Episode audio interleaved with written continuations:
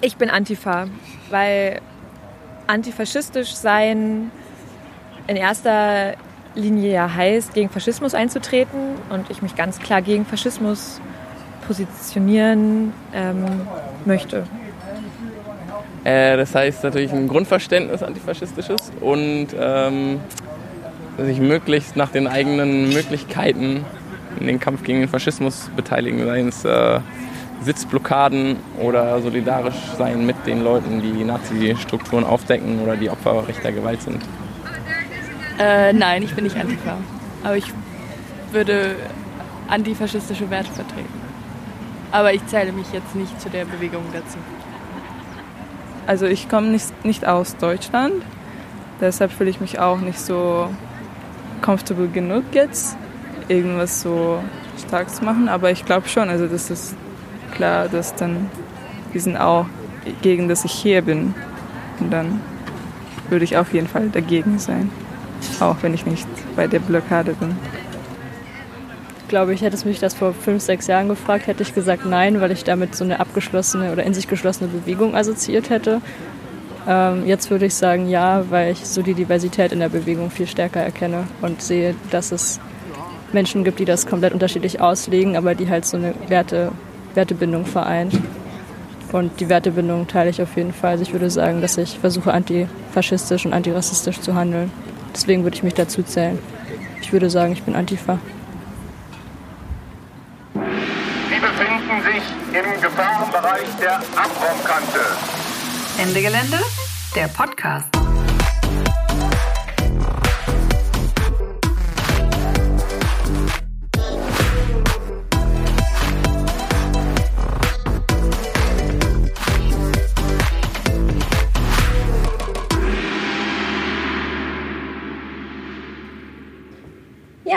Hallo und herzlich willkommen zu unserer Podcast-Folge Klimagerechtigkeit und Antifa. Was hat das miteinander zu tun?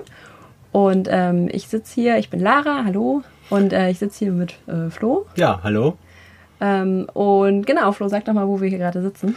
Ja, wir sind auf dem Klimacamp in Pödelwitz. Pödelwitz ist ein kleines Dorf südlich von Leipzig und ähm, in Pödelwitz wohnen von einst 150 BewohnerInnen jetzt noch 20, weil die Mibrak, das ist hier so der ähm, Braunkohlekonzern, der die Tagebau hier betreibt, der möchte das Dorf gerne abbaggern, um die darunter liegende Braunkohle zu fördern. Und die 20 verbliebenen Menschen, die noch in Pödelwitz wohnen, möchten aber hier wohnen bleiben und haben deswegen letztes Jahr sozusagen die Klimagerechtigkeitsbewegung eingeladen, hier ein Klimacamp zu veranstalten. Und dieses Jahr ist es wieder hier, also das zweite Jahr schon.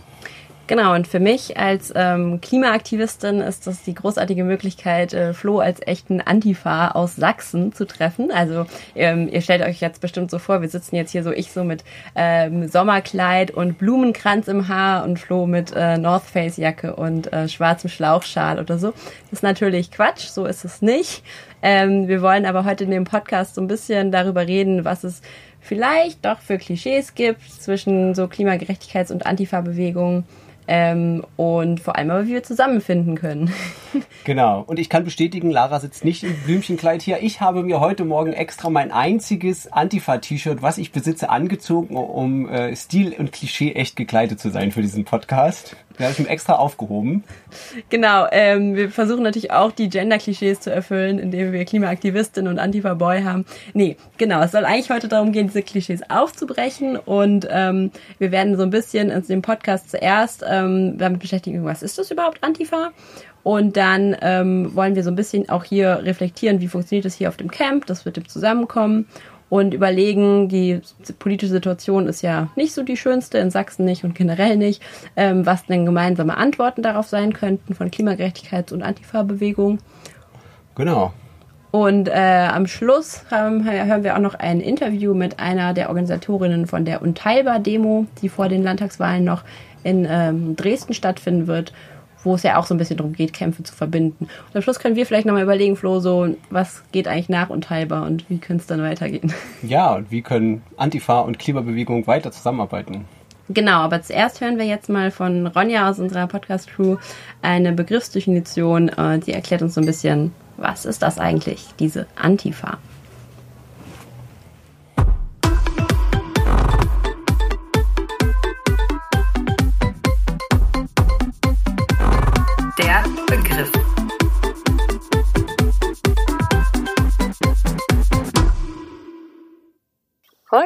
Der Begriff Antifa. Antifa setzt sich zusammen aus Anti, griechisch für gegen, und Fa, abgekürzt für Faschismus. Der Begriff Faschismus stammt ursprünglich aus Italien und war eine Selbstbezeichnung der politischen Bewegung unter Mussolini, die dann eine Diktatur errichtete. Wir erinnern uns, Mussolini war ein Vorbild für Hitler und das Naziregime in Deutschland wird auch als ein faschistisches bezeichnet. Das Wort ist vom italienischen Fastio abgeleitet, was so viel bedeutet wie bunt. Dementsprechend sind FaschistInnen, die sich selbst wahrscheinlich niemals gendern würden, ha, BündlerInnen oder Anhängerinnen eines Bündlertums. Das Wort Fastio kommt übrigens wiederum vom lateinischen Fasces, einem Rutenbündel, das als Machtsymbol im Römischen Reich vor Herrschenden und Diktatoren hergetragen wurde.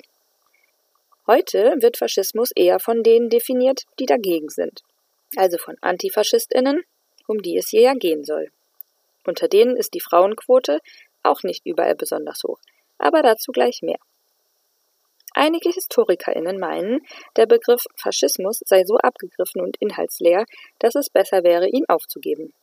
Außerdem bezieht er sich hauptsächlich auf die faschistischen Regime des 20. Jahrhunderts in Italien, Deutschland, Spanien und Japan. Die sind glücklicherweise Geschichte und müssen nicht mehr bekämpft werden. Was macht also die Antifa? Naja, die Ideologien, die diesen Systemen zugrunde lagen, sind leider noch nicht Geschichte. Rechtsextremes, rassistisches und fremdenfeindliches Gedankengut ist auch heute noch verbreitet. Nehmen wir Faschismus also mal als Sammelbegriff für all den Mist. Aber vor allem gibt es die Antifa als Organisierung. Hier bedeutet Antifa antifaschistische Aktion. Antifa-Gruppen gibt es in ganz Europa, in unterschiedlichen Städten, aber auch in Nordamerika. Ihre Ausrichtung reicht von bürgerlich bis autonom, von anarchistisch bis kommunistisch. Viele unter ihnen berufen sich auf die antifaschistischen Kämpfe im Europa der 1930er Jahre. Und die meisten nutzen das Symbol der doppelten Flagge, einer roten und einer schwarzen, in einem schwarzen Kreis. Das Symbol stammt übrigens auch aus dem 20. Jahrhundert und wurde nur ein wenig abgewandelt. Entstanden ist die neue Antifa-Bewegung in den 1980er Jahren. Die Antifas kämpfen nach eigenem Selbstverständnis gegen Neonazismus, Antisemitismus, Rassismus, völkischen Nationalismus und rechtsgerichteten Geschichtsrevisionismus. Sie liefern sich Sticker-Battles mit rechten Gruppen im Kiez, knibbeln also jeweils die Sticker der anderen Gruppe ab. Aber der Kampf reicht bis hin zur gegenseitigen Überwachung. Antifas arbeiten daran, Rechten das Wasser abzugraben, ihnen den Handlungsspielraum zu nehmen. Das kann bedeuten, dass sie der zukünftigen Vermieterin eines führenden NPD-Lers stecken, wer da bei ihr einziehen will. Und damit dafür sorgen, dass er das nicht kann. Oder aber, dass Nazi-Treffs und Läden keine Mietverträge bekommen. Kurz, sie arbeiten daran, dass völkisches, rassistisches, rechtes Gedankengut und Praxis möglichst keinen Platz in unserer Gesellschaft haben. Die Antifa stellt sich außerdem großen Nazi-Aufmärschen mit bundesweiter Mobilisierung entgegen. Die Gegenseite findet das natürlich nicht so witzig. Antifas werden deshalb von der Anti-Antifa überwacht und bedroht. Jugendantifa-Gruppen sind für viele Menschen in Deutschland ein erster Ort politischer Organisierung. Und auch wenn es für manchen so scheint, sind sie wesentlich mehr als ein einheitlicher Haufen in schwarzen North Face Jacken und Adidas Samba Schuhen. Uniformer Style wird übrigens auch hier, wie bei Ende Gelände die weißen Anzüge, mit dem Ziel genutzt, von der Polizei nicht so leicht als Individuum identifiziert zu werden. In den 1990er Jahren entstand ergänzend zur Antifa die Fantifa, feministische Antifa oder Frauen-Antifa-Gruppen, oft als Reaktion auf einen fortgesetzten Sexismus in männlich dominierten Antifa-Zusammenhängen. Heute gibt es allerdings nicht mehr viele Fantifa-Gruppen. Aber Antifa-Gruppen kämpfen immer öfter gemeinsam mit Klimagerechtigkeitsgruppen. In denen wiederum sind vergleichsweise viele Frauen aktiv. Gemeinsam werden dann Nazis und Klimakiller blockiert. Da werden wir es ja wohl auch schaffen, gemeinsam das Patriarchat zu zerschlagen. Wär doch gelacht.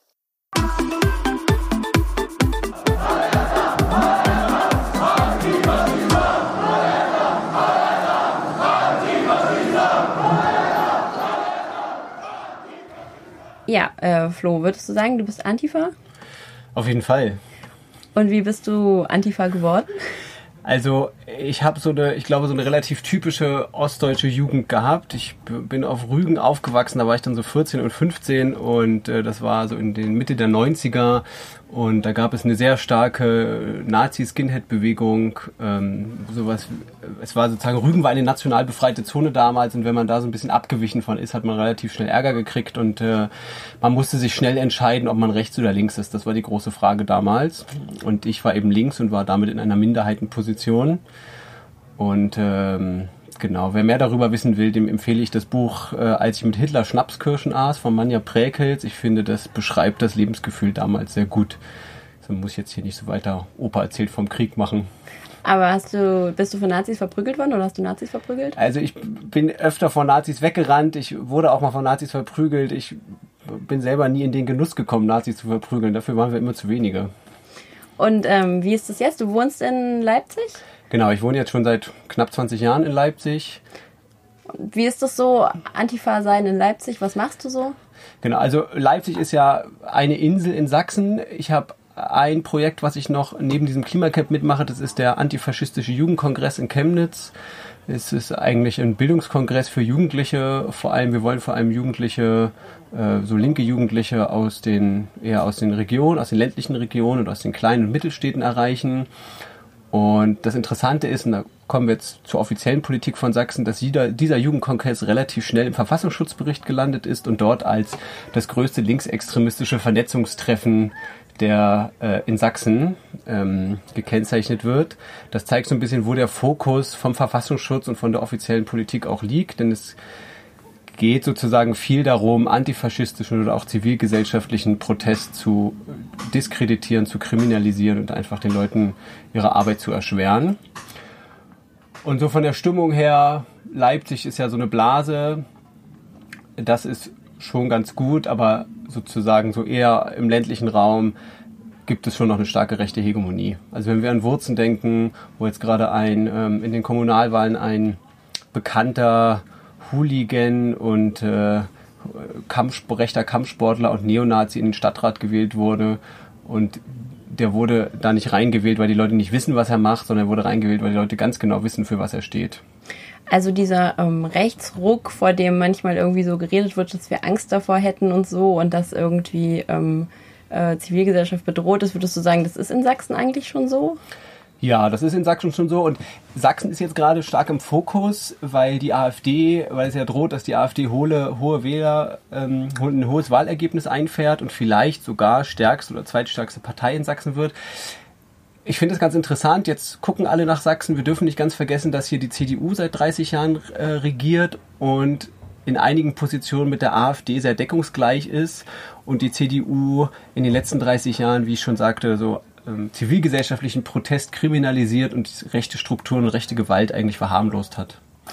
Aber trotzdem würdest du nicht sagen, dass sozusagen diese AfD als verlängerte Arm der Rechten in den Parlamenten jetzt irgendwie nochmal eine andere Dynamik reinbringt? Also auch vielleicht im Vergleich zu deiner Jugend irgendwie, als es eben NPD und sowas gab ähm, und klar auch sozusagen scheiße war, aber also würdest du schon sagen, es verändert was, wenn die AfD so stark? Auf jeden Fall, es verändert ziemlich viel. Ähm, die AfD was die AfD es schafft, ist mit ihren Themen, also ihre Themen immer wieder auf die Tagesordnung zu setzen. Ähm, dieses Thema Migration, das ist jetzt seit Jahren präsent in den Medien und ähm, die AfD schafft es damit, alle Parteien vor sich herzutreiben und äh, auch die Medien damit zu bestimmen. Und wir haben, was ich ein großes Problem finde, ist, dass wir sozusagen die Grenzen des Sagbaren sich immer weiter nach rechts verschieben. Und äh, jetzt ist vielleicht so ein bisschen die Hoffnung, das könnte man diskutieren, dass jetzt äh, Klima- oder Umweltschutz eher eine größere Rolle spielt, dass die AfD hat ja keine richtige valide Position dazu, dass sie da so ein bisschen verlieren. Ich bin mir aber allerdings skeptisch. Also ich glaube, in Sachsen ist die AfD immer noch so ein großer, also wirklich groß präsent und großer Meinungsmacher. Aber es gibt ja schon so Umfragen, die äh, immer Leute fragen, woher, wovor haben sie am meisten Angst? Das ist ja in Deutschland immer eine ganz wichtige Frage. Und da war immer Migration und jetzt gab es sozusagen die Umfragen, wo die Leute dann aber mehr Angst vor der Klimakrise hatten als vor der Migration. Äh, ist es vielleicht doch diese Klimakrise das einzige Thema, was da tatsächlich irgendwie diesen äh, der AfD und ihrem ihrem Diskurs so ein bisschen den Rang ablaufen kann und die irgendwie dann in die rechte Ecke drängen kann, wo sie hingehört? Genau, das, das könnte passieren, aber in den letzten Jahren gab es schon sozusagen, haben wir jetzt schon einen großen Scherbenhaufen an äh, medialer Aufmerksamkeit. Also wenn wir uns gucken, wer in Talkshows eingeladen wird, sind das oft einfach Rechte, die eingeladen werden. Ähm, wenn wir gucken, wie die Reaktion nach dem Mord an Walter Lübcke war, die waren sehr bescheiden, auch von seiner eigenen Partei, der CDU, gab es kein Statement. Und ähm, Ja, es, also ich habe das Gefühl, so es ist wirklich, wir haben eine starke rechte, also ein stark rechtes, was man, also man kann, jetzt habe ich mich so verzettelt, also es ist, rechte Positionen sind einfach sehr präsent. Ähm, wir können Sachen immer einfach rausschneiden, also du kannst immer nochmal neu ansetzen, Ja. du dich verzettelst. Einfach nochmal von vorne ansetzen. Aber äh, es gibt ja tatsächlich sozusagen Leute in der AfD, die sagen irgendwie, wir haben mit diesen Rechten irgendwie nichts zu tun, also mit den, keine Ahnung, mit dem Mord an Walter Lucke oder so. Äh, was würdest du dem entgegenhalten oder wie, wie analysiert ihr das als Antifa so die Lage? Also diese Zusammenhänge AfD bis zu Combat 18 und äh, anderen Strukturen? Ja, naja, das ist ja, das ist ja so ein bisschen so eine Verfassungsschutzargumentation. Die hat zum Beispiel gesagt, Pegida sei nicht äh, rechtsextremistisch, weil Pegida von sich selber sagt, dass sie nicht rechts seien. Ähm, darauf, äh, dass, also ich sozusagen, Recherchen belegen ja sehr gut Verbindung zwischen der AfD und diversen Neonazi-Organisationen. Gerade gab es einen interessanten Workshop von Andrea Röpke über völkische Siedler und auch sie hat ganz klar aufgezeigt, dass es Verbindungen gibt zwischen rechtsextrem oder der extrem Rechten, zwischen diesen Siedlerfamilien, also sozusagen Nazi-Ökos auf dem Land und auch AfD-Mitgliedern. Ähm, wenn die Rechten es so gut schaffen, irgendwie ganz breite Bündnisse zu schmieden ähm, und irgendwo oder zumindest irgendwie alle auf den gleichen Demos zu latschen, ähm, fragen, müssen wir uns ja schon auch fragen, so, hey, das müssen wir doch auch hinkriegen. Ähm, jetzt ist ja das Klimacamp eigentlich ein total äh, guter Ort, wo das alles versucht, irgendwie wird schon so zusammenzuführen. Das war ja wahrscheinlich auch so ein bisschen, was ihr als euch Mhm. dahinter gedacht habt. Also würdest du sagen, was würdest du sagen, wie weit, wie weit äh, sind wir da gerade sozusagen diese Zusammenhänge schon zu erkennen? Ähm, wo sind sie offensichtlich oder wo müssten wir sie noch deutlicher machen? Ja, ich glaube, das läuft schon gut. Ich, ich kann mir vorstellen, dass die Linke sozusagen anerkannt hat, aber wir brauchen breite gesellschaftliche Bündnisse, ähm, um dagegen vorzugehen. Ich, vielleicht bin ich sehr deprimiert, aber ich habe Gefühl, in Sachsen kam irgendwann mal nach diesem Konzert in Chemnitz dieser Hashtag auf Wir sind mehr und wir sind hier einfach nicht mehr. Wir können hier probieren, breite Bündnisse zu schmieden. Trotzdem sind wir immer noch sehr klein hier.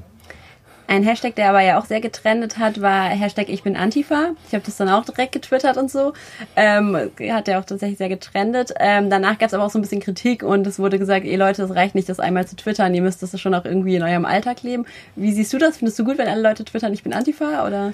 Ja, das ist natürlich schon mal ganz nett, aber die Kritik ist auch berechtigt. Also nur einmal so einen Tweet absetzen, das machen wahrscheinlich relativ viele Leute. Was das dann bedeutet ähm, und äh, wie man tatsächlich im, im alltäglichen Leben damit umgeht, das ist dann ja nochmal was anderes.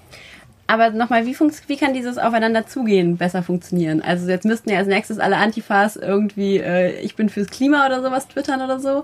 Ähm, oder vielleicht erstmal von dir persönlich sozusagen, wie bist du als Antifa-Boy jetzt hier auf dem Klimacamp gelandet? Was war so deine persönliche Motivation dahinter? Genau, ich habe ja vor zwei Jahren habe ich hier zum ersten Mal angefangen, so Pressearbeit zu machen. Habe gedacht, okay, ich ähm, ich fange mal an, meine Vorurteile gegenüber der Klimabewegung abzubauen und bin dann hier auf dem Klimacamp angekommen und ähm, saß dann auf so einer Bank und dann setzte sich eine Person mit Dreadlocks neben mich und hatte eine Gitarre in der Hand und fing an, über blaue Chakren zu singen. Und das war, habe ich gesagt, ja, dieses Klischee wurde umgehend bestätigt. Das waren so deine Vorurteile vorher ungefähr? Ja, oder? genau. Und, ähm, aber ich weiß, dass es natürlich auch sehr viele andere Leute in der Klimabewegung oder auch bei Ende Gelände gibt.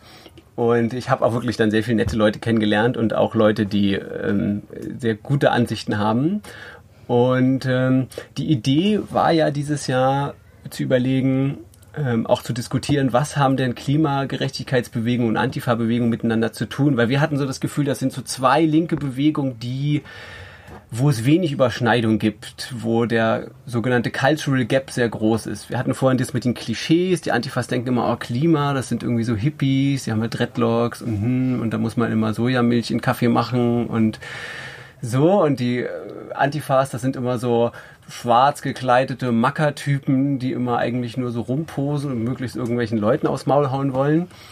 Und äh, da haben wir so ein Podium organisiert mit verschiedenen Leuten, wo wir darüber diskutiert haben und so eine Workshop-Reihe, die eben versucht, mit diesen beiden Themen Klima oder Umwelt und ähm, auch sozusagen antifaschistischen Themen zusammenzugehen, einfach mal so als Anfang. Und das war schon ganz interessant. Es gab tatsächlich Leute auch aus verschiedenen, sozusagen so, die sich so antifaschistisch engagieren, die sind zum Klimacamp gekommen. Es gab, glaube ich, von der Klimagerechtigkeitsbewegung großes Interesse an diesen Workshops. Und äh, ja, wir diskutieren das ja nochmal. Wo, was, wo könnte man weiter zusammenarbeiten? Wie könnte das weiter zusammengehen? Also was für mich auch ein bisschen so eine Erkenntnis war, war, dass es ja auch teilweise die gleichen Leute sind, die in der Klimagerechtigkeitsbewegung und in der Antifa aktiv sind. Ähm, ich kann ja meine persönlichen Klischees und Anekdoten auch noch erzählen. Ähm, ich habe in Dortmund studiert, das ist ja auch eine eher äh, nazi-belastete Stadt. Ähm, war da auch manchmal bei so Aktionen irgendwie, wo wir so Sticker abgeknibbelt haben und so, hatte aber nie, also ich hatte immer das Gefühl, es gibt diese krassen Leute, die alle schwarze Jacken anhaben, die blockieren dann auch so richtig und ich gehe dann mal so zur Demo und gucke den so von weitem, so sind halt so die krassen Kids, könnte ich ja niemals dazugehören. Ähm, genau, und dann war ich ähm, das erste Mal bei Ende Gelände und habe da irgendwie Leute kennengelernt. Wir waren alle in unseren weißen Anzügen und haben Lieder gesungen und so und blockiert. Und die gleichen Leute meinten dann irgendwann später, als Nazi-Aufmarsch in Berlin gab, auch, hey, wir gehen jetzt Nazis blockieren, willst du mitkommen und so. Und dann, die gleichen Leute hatten halt keinen weißen Anzug an, sondern halt irgendwie schwarze Jacken, haben sich aber trotzdem noch irgendwie, ich weiß noch, wie ich äh, total äh, erstaunt war, dass sich dann ähm, in der S-Bahn auf dem Weg zur Blockade noch ein paar Jungs die Finger noch lackierte, die Fingernägel noch lackiert haben und so. Und es war irgendwie, es war trotzdem total nett. Und dann habe ich, mit denen bin ich da durch die Polizeiketten geflossen und auf, der, auf, auf den Straßen von äh, Hellersdorf rumgesessen oder Marzahn. Ähm, und dann dachte ich, habe ich auf einmal so realisiert, ah, okay, das sind ja gar nicht krasse andere Leute, die da blockieren und ich kann höchstens die von weitem cool finden, sondern das sind ja so Leute wie ich und ich kann das ja auch machen. Aber das war mir ganz lange gar nicht klar. Ich dachte immer, das ist wie so eine, es gibt so diese Antifa und ähm, dass wir eigentlich, also sozusagen, dass es teilweise die gleichen Leute sind oder auf jeden Fall die gleichen Leute sein könnten, habe ich dann erst ziemlich spät gecheckt. Auf jeden Fall. Ähm, genau, und also ich finde auch, äh, ist, also wenn wir da sind, wie können wir weiter zusammenarbeiten? Ich glaube, die Antifa-Bewegung kann auch viel lernen von der Klimagerechtigkeit-Bewegung. Es ist dann doch immer noch, man ist viel so in diesem Antifas werden immer so als unfreundlich wahrgenommen und man, die reden nicht und man darf überhaupt nicht, man darf die nicht mal nach ihrem Namen fragen, weil das gleich repressionsanfällig ist. Und ich glaube, dieser Habitus, der hält sich auch immer noch und ich glaube, da kann Antifa-Bewegung von Ende Gelände viel lernen, so eine Offenheit, ähm, Leute einzubinden in diese Strukturen und weniger versuchen, so informelle Hierarchien auch abzubauen. Und ähm, und ich glaube, das passiert jetzt auch so langsam, dass sozusagen so Antifa-Bewegungen probieren, aus ihrer autonomen Blase herauszukommen, um eben auch gesellschaftlich mehr Anbindung zu finden. Und gleichzeitig, dass die Klimagerechtigkeitsbewegung immer mehr versteht, so eh, es geht nicht einfach nur um CO2-Ausstoß verringern, ähm, sondern es geht um Gerechtigkeitsfragen und es geht auch darum, irgendwie sich gesellschaftlich zu positionieren und nicht also es ist ja irgendwie auch schön zu sagen, wir wollen möglichst viele Leute mitnehmen irgendwie in die neue Welt ohne Klimakrise, aber schon auch nochmal aufzeigen, es gibt gewisse Interessen, die stehen dem einfach fundamental entgegen und das sind nicht nur Wirtschaftsinteressen, sondern das sind einfach auch äh, irgendwie faschistische oder rechte Interessen sozusagen. Genau, aber das gilt ja für beide Bewegungen zu zeigen, was ist eigentlich das Grundproblem in dieser Gesellschaft. Das ist, zum, das ist dieses kapitalistische Wirtschaftssystem.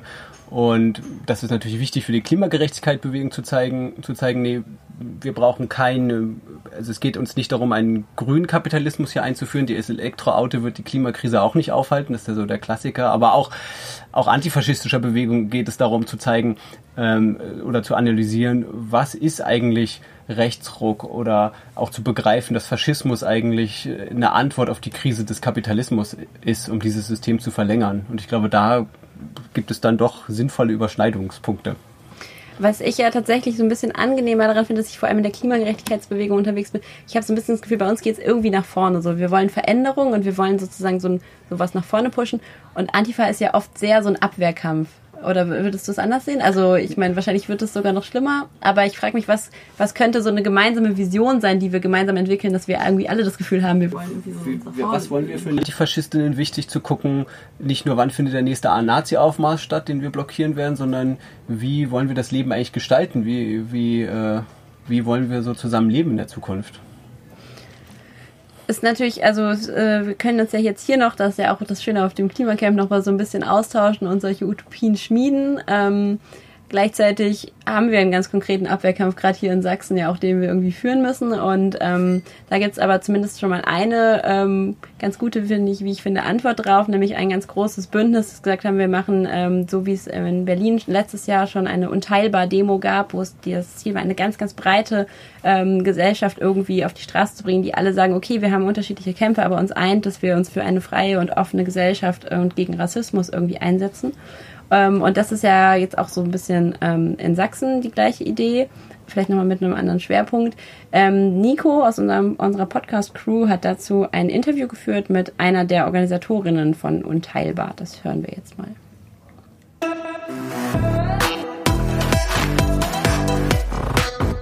Das Interview. Ja, ich sitze hier mit Anna ähm, auf dem Klimacamp in Pödelwitz auf dem Dorfplatz. Ähm, und Anna ist ein Teil des Teams der Pressesprecherin von, von, von dem Bündnis Unteilbar. Und äh, so nett, dass wir sie ein paar Fragen stellen, ein paar Fragen stellen können. Ähm, Anna, was, was ist denn überhaupt Unteilbar? Erklär das doch einmal. Ähm, unteilbar ist, also es wird immer genannt wie ein breites gesellschaftliches Bündnis, was sich gegründet hat im letzten Sommer. Äh, und das Besondere war eben, dass äh, 242.000 Menschen letzten Herbst mit Unteilbar auf der Straße waren. Äh, ich finde es immer so ein bisschen unvorstellbar, was ist das jetzt eigentlich? Und ich sage immer, eigentlich sind genau, Unteilbar sind vor allen Dingen, was heißt ein Bündnis? Unteilbar sind vor allen Dingen die Leute, die auf der Straße waren. Ähm, und all die Leute, die, also quasi, da sind ganz, ganz viele Organisationen, Verbände, Gewerkschaften ähm, Teil dieses Bündnisses und eigentlich all diese Leute, die innerhalb dieser Organisation wiederum irgendwie für eine solidarische Gesellschaft eintreten. Und äh, was ist so eure Geschichte? Was habt ihr bisher gemacht? Ähm, genau, das eine, also so quasi ein bisschen der Gründungsmoment in Anführungszeichen oder so, ist äh, tatsächlich diese große Demo letzten Herbst gewesen in Berlin, ähm, ich weiß, ich glaube, die Anmeldung war damals für 40.000 Leute.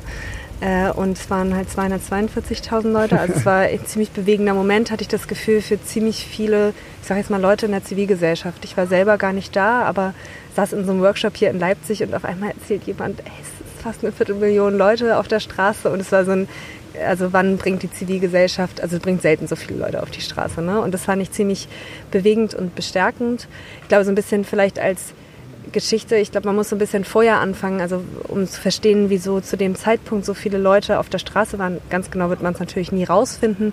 Ähm, aber schon quasi den Sommer davor, es gab die großen Ausgehetzt-Demos in München. Also da waren irgendwie Leute, die hatten keinen Bock mehr auf diesen Diskurs, der so beherrscht wird von äh, so rechtspopulistischen Themen, sich beständig daran abzuarbeiten.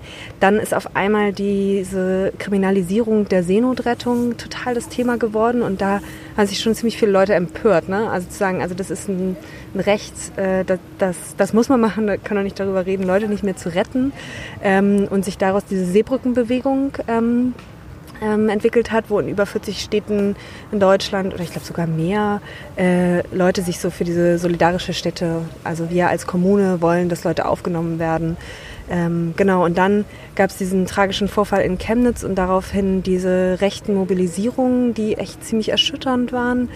Äh, und dann noch diese Verwicklung von Verfassungsschutzchef Maaßen äh, und so eine re permanente Regierungskrise. Und ich würde sagen, das ist alles passiert und Leute hatten echt keinen Bock mehr. Und ich glaube, es war so ein bisschen wahrscheinlich auch so ein kanalisierendes, okay, irgendwas müssen wir jetzt tun.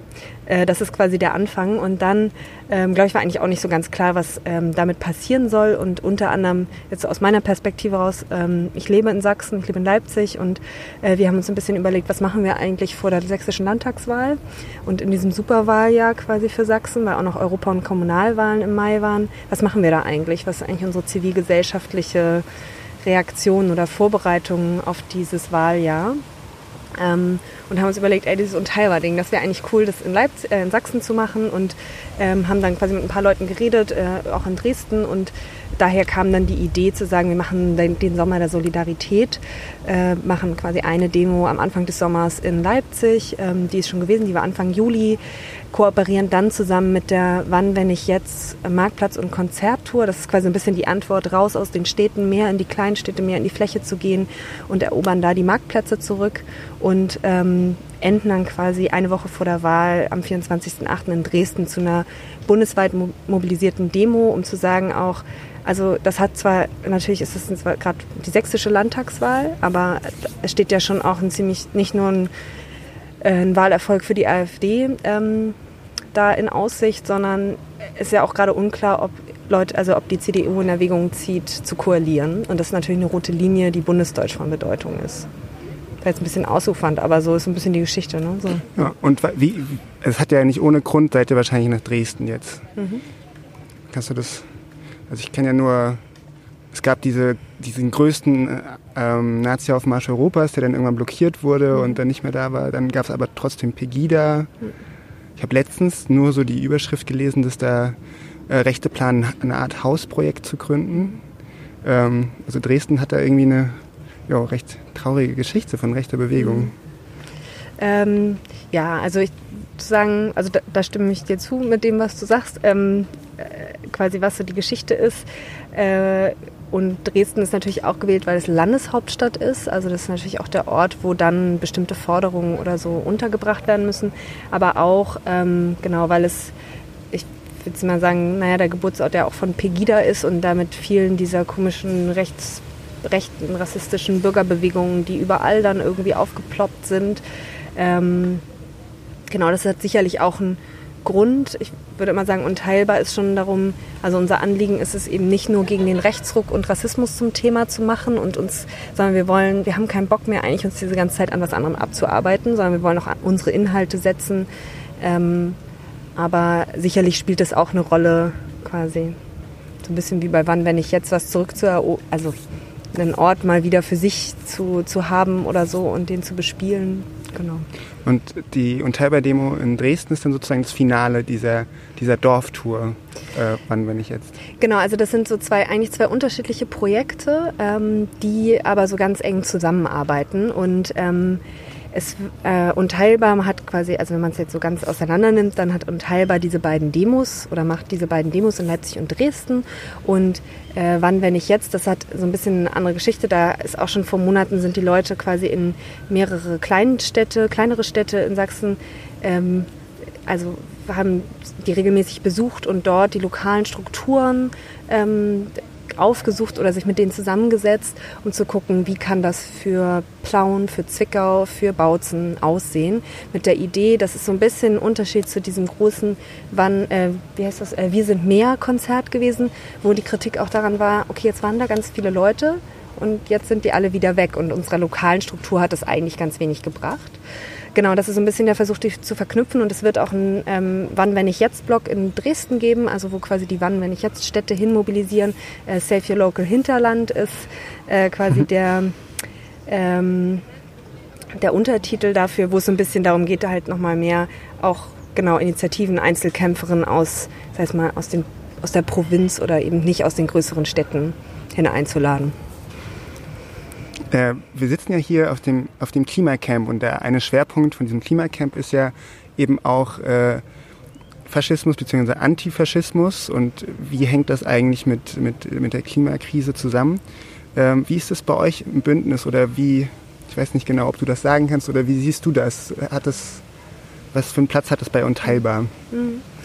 Ähm, also ja, also ich finde, also deswegen äh, glaube ich, engagiere ich mich auch in Unteilbar. Ich finde das halt das Tolle. Wir sind alle an unterschiedlichen Kämpfen irgendwie involviert und ähm, der Versuch, okay, aber wenn, wie müssen wir die auch zusammendenken? Und ich finde, also dadurch, dass das in Unteilbar ähm, sagen wir mal so, äh, Organisationen sind, die einen Klimaschwerpunkt haben, Ende dabei ist, aber ebenso auch äh, die Gewerkschaften. Das ist eigentlich voll der spannende Ort, wo man eben miteinander ins Gespräch kommt. Und es gab ähm, wir hatten im Vorfeld der Leipzig-Demo auch ein Podium, wo wir versucht haben, so unterschiedliche Perspektiven ähm, zusammenzudenken. Und ähm, also jetzt mal so konkret äh, Klimacamp und Antifa zusammenzudenken, ich finde, ja, gehört voll zusammen, ist vielleicht erstmal, denkt man, uh, muss man da ein bisschen um die Ecke denken.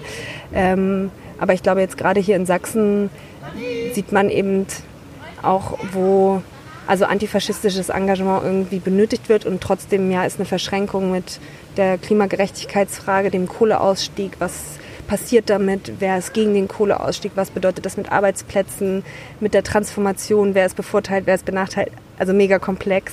Und deswegen finde ich es total cool, sowas an solchen Orten hier gemeinsam zu denken. Ähm, wie, was ist denn eigentlich für dich ähm, un, unteilbar sozusagen? Was bedeutet dieser, dieser Begriff? Mm.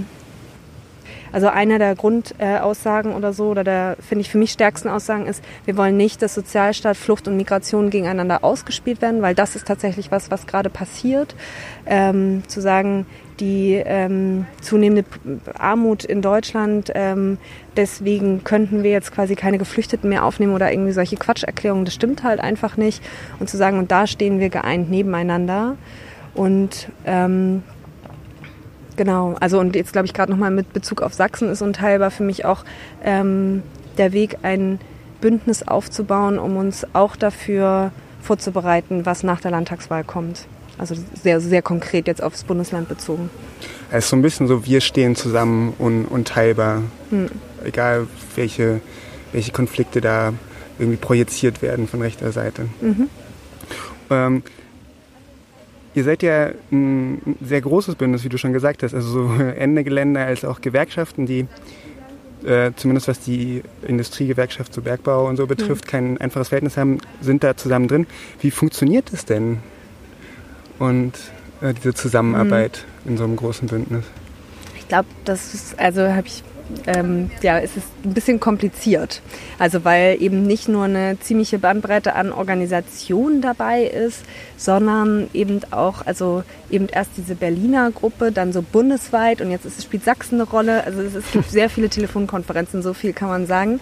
Ähm, aber an sich ist es so, wir haben sowas wie ein, so eine Art koordinierendes Gremium. Da sind quasi, ähm, würde ich jetzt mal so ganz grob sagen, vielleicht eher so die inhaltlichen Debatten oder so, ähm, aber vielleicht auch manchmal so strategische Entscheidungen oder also eben wie oder wie werden überhaupt Entscheidungen getroffen. Das findet in diesem Gremium statt und da werden so Delegierte hin entsandt. Dann gibt es aber auch so regelmäßige Bündnistreffen bzw. Ratschläge, wo alle Bündnisorganisationen hin eingeladen sind, wo wir auch miteinander diskutieren und ins Gespräch kommen.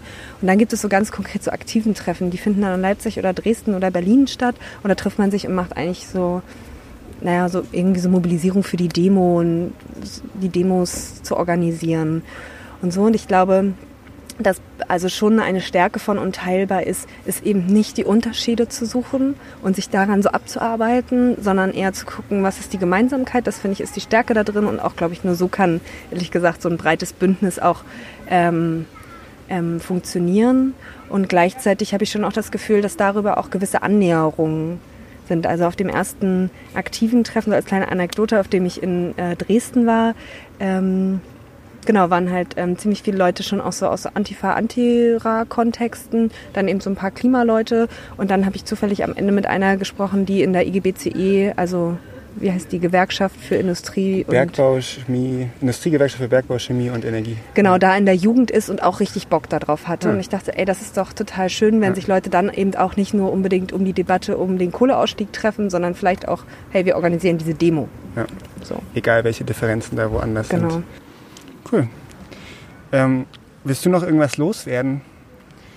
Was ähm, ich jetzt noch nicht gefragt habe. Ja, also was man auch tun kann, das ist ja in Dresden auch eine bundesweite ähm, mobilisierte Demo. Also wir wollen richtig viele werden, weil wie gesagt, das geht uns irgendwie alle was an, nicht nur Sachsen, Sachsen, Ruhr. Ähm, und ähm, entweder kommt, also organisiert eine Busanreise, äh, kommt irgendwie oder kauft auch Soli-Tickets, weil also quasi selbst wenn ihr nicht kommen könnt, kauft ein Ticket für Leute, ähm, die sich die Anreise nicht leisten können, weil ich glaube nochmal eine Sache, die vielleicht manchmal auch, oder habe ich noch nicht erwähnt, ähm, ist, dass wir zum Beispiel mit Welcome United, also eine der größten oder gerade die migrantische Selbstorganisation bzw. Bewegung, ähm, die quasi den, also ganz vorne mit dabei sind bei Unteilbar und auch aus überall aus Deutschland anreisen und glaube ich da zum Beispiel eine Unterstützung auch, um den Leuten die Anreise zu ermöglichen, fände ich richtig cool. Ja, danke, Anne. Ja, gerne. Ja, äh, Flo, wie schätzt du denn gerade so die gesellschaftliche Stimmung ein ähm, in Leipzig und in Sachsen? Fällt unteilbar irgendwie auf fruchtbaren Boden? Ist es die Antwort? Ist das die Antwort auf alle Probleme oder was bräuchte es vielleicht sonst noch? Ja, und teilbar ist nicht die Antwort auf alle Probleme. Ich glaube, das ist auch allen klar. Und teilbar ist eine symbolische Demonstration kurz vor der Landtagswahl. Und ich finde es auch wichtig, es braucht solche Demonstrationen, es braucht solche äh, Aktionen symbolischen Charakters. Ich glaube, was es viel braucht, und das ist auch so ein bisschen eine Binsenweisheit, es braucht Arbeit vor Ort, wie immer wieder. Wir müssen nicht nur die großen Metropolen äh, bespielen, wir müssen sozusagen aufs Land gehen, in die kleinen und Mittelstädte. Und es reicht aber auch nicht symbolisch dorthin zu gehen, dort eine Veranstaltung zu machen. Man muss die Zivilgesellschaft vor Ort stärken und ähm, ja, sich tatsächlich da so zu engagieren. Und eine symbolische Großdemonstration ist gut, aber das ist natürlich nicht der Weisheit letzter Schluss. Und ähm, ich bin auch so ein bisschen ähm, immer so ein bisschen angeixt, weil wenn ich merke, wenn zu der Demonstration, wo sich äh, solidarisch mit den NSU-Opfern erklärt wird, also den Opfern der NSU-Morde, da kommt dann vielleicht ein Drittel der Leute, wenn überhaupt, sehr viel weniger. Und ich glaube, das sind Leute, mit denen sollten wir uns solidarisch erklären. Da sollten wir alle hingehen. Wir brauchen nicht so eine, vielleicht weniger so eine große unteilbar Demonstration, wo sich mit gutem Gewissen alle möglichen Parteien und Initiativen dahinter stellen können.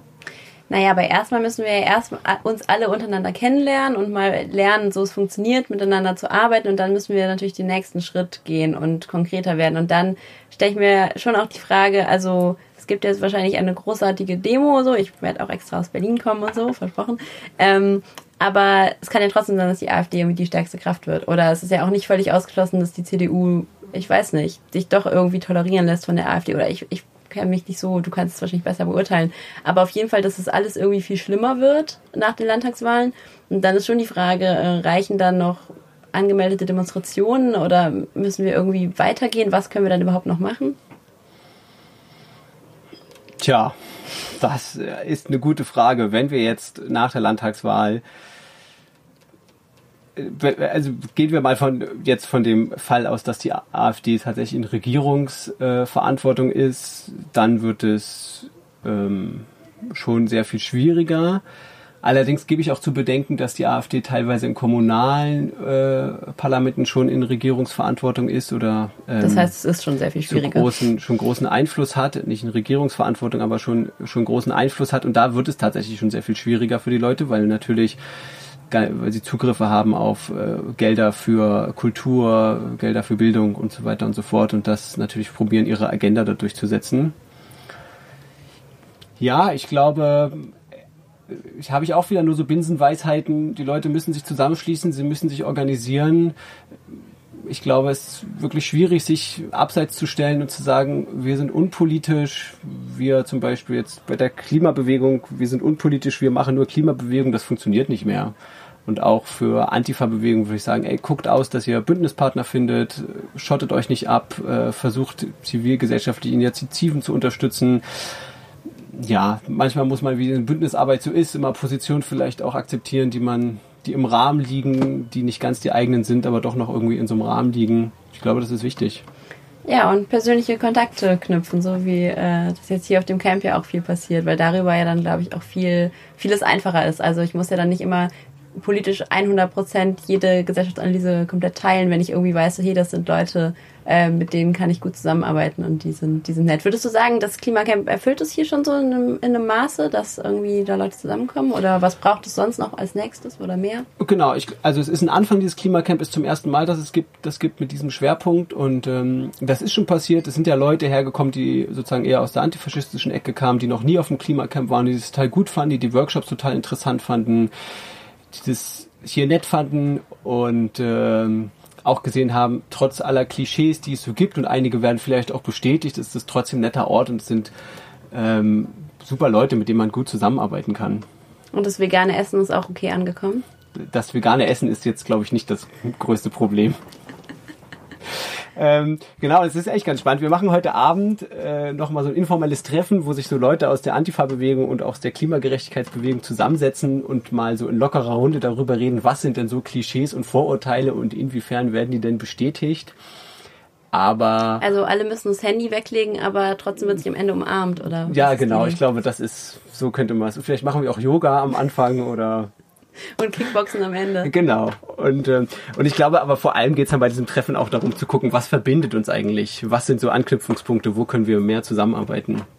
Und dann gibt's nächstes Jahr in Deutschland große gemeinsame zivile, Ungehorsams zivile Ungehorsamsaktionen, wo äh, quasi Flughäfen blockiert werden, damit es keine Abschiebung gibt und keine, keine Inlandsflüge oder sowas? Auf jeden Fall. Ich glaube, gut ist natürlich, wenn sich immer viele verschiedene Bewegungen oder Leute mit unterschiedlichen Interessen, sei es nur, ob sie feministische Arbeit machen, ob sie antirassistische Arbeit machen, ob sie Antifaschisten sind oder eben Leute, die für Klimagerechtigkeit kämpfen, wenn die möglichst alle zusammen an einem Strang ziehen, weil letztendlich ähm, wollen ja alle diese Leute das Gleiche. Sie wollen ein gutes Leben für alle und eine befreite Gesellschaft der Spruch Alerta, Alerta, alle fürs Klima, würdest du sagen, der funktioniert? Ja, ich glaube, es funktioniert ganz gut. Ich fand ja auch gut, wir haben ja dieses Jahr auch schon so ein paar Sticker gemacht und Good Night, Lignite war ja auch schon so ein Verbindungsklassiker. Mehr für, dann brauchen wir jetzt einfach noch mehr so kulturelle Annäherung, damit es auch klappt mit den großen Aktionen. Ja, ich glaube, das ist, das ist ist tatsächlich wichtig, dass man es schafft, zusammen so eine Sprache zu entwickeln und auch so gemeinsame, ja, so Verbindungen auch so auf so einer popkulturellen Ebene. Vielleicht hat diese Podcast-Folge ja schon ein ganz klein bisschen dazu beigetragen. Ähm, wir hoffen es auf jeden Fall sehr. Ich hoffe, äh, du Fall. hattest Spaß. Äh, ja. Wir müssen uns nicht umarmen, keine Sorge. Ja, es ist auch viel zu warm für alle, die es nicht wissen. Wir schwitzen hier auf dem Klimacamp vor uns hin. Gut, dann äh, vielen Dank. Gut, ja, ich danke dir. Ciao.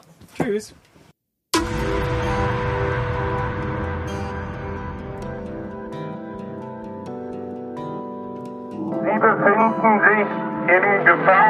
Gefahrenbereich der Abraumkante.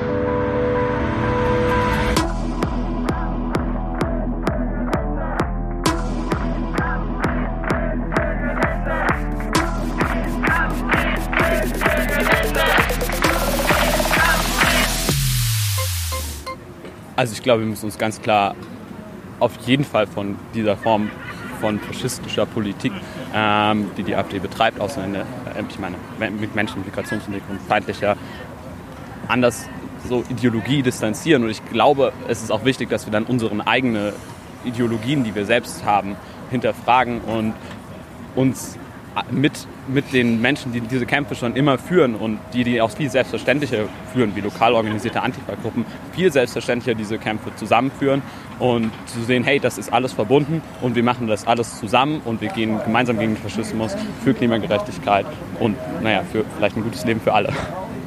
Ja, ich werde mich sicher in Zukunft mehr damit beschäftigen und auch schauen, ob ich aktiverer Teil davon werden möchte. Also auch gucken, wie ich Zugang dazu finden kann finde es wichtig, dass die Klimabewegung das mit auch auf dem Schirm hat, dass äh, ja, je mehr Leute sie auch hier organisiert, desto mehr Leute kann sie dann auch gegen die AfD organisieren. Und trotzdem ähm, ist es, glaube ich, für die Öffentlichkeit nicht immer ganz ersichtlich, wieso jetzt auf Schienen sitzen auch etwas mit antifaschistisch sein zu tun hat oder gegen Rechtsruck sein.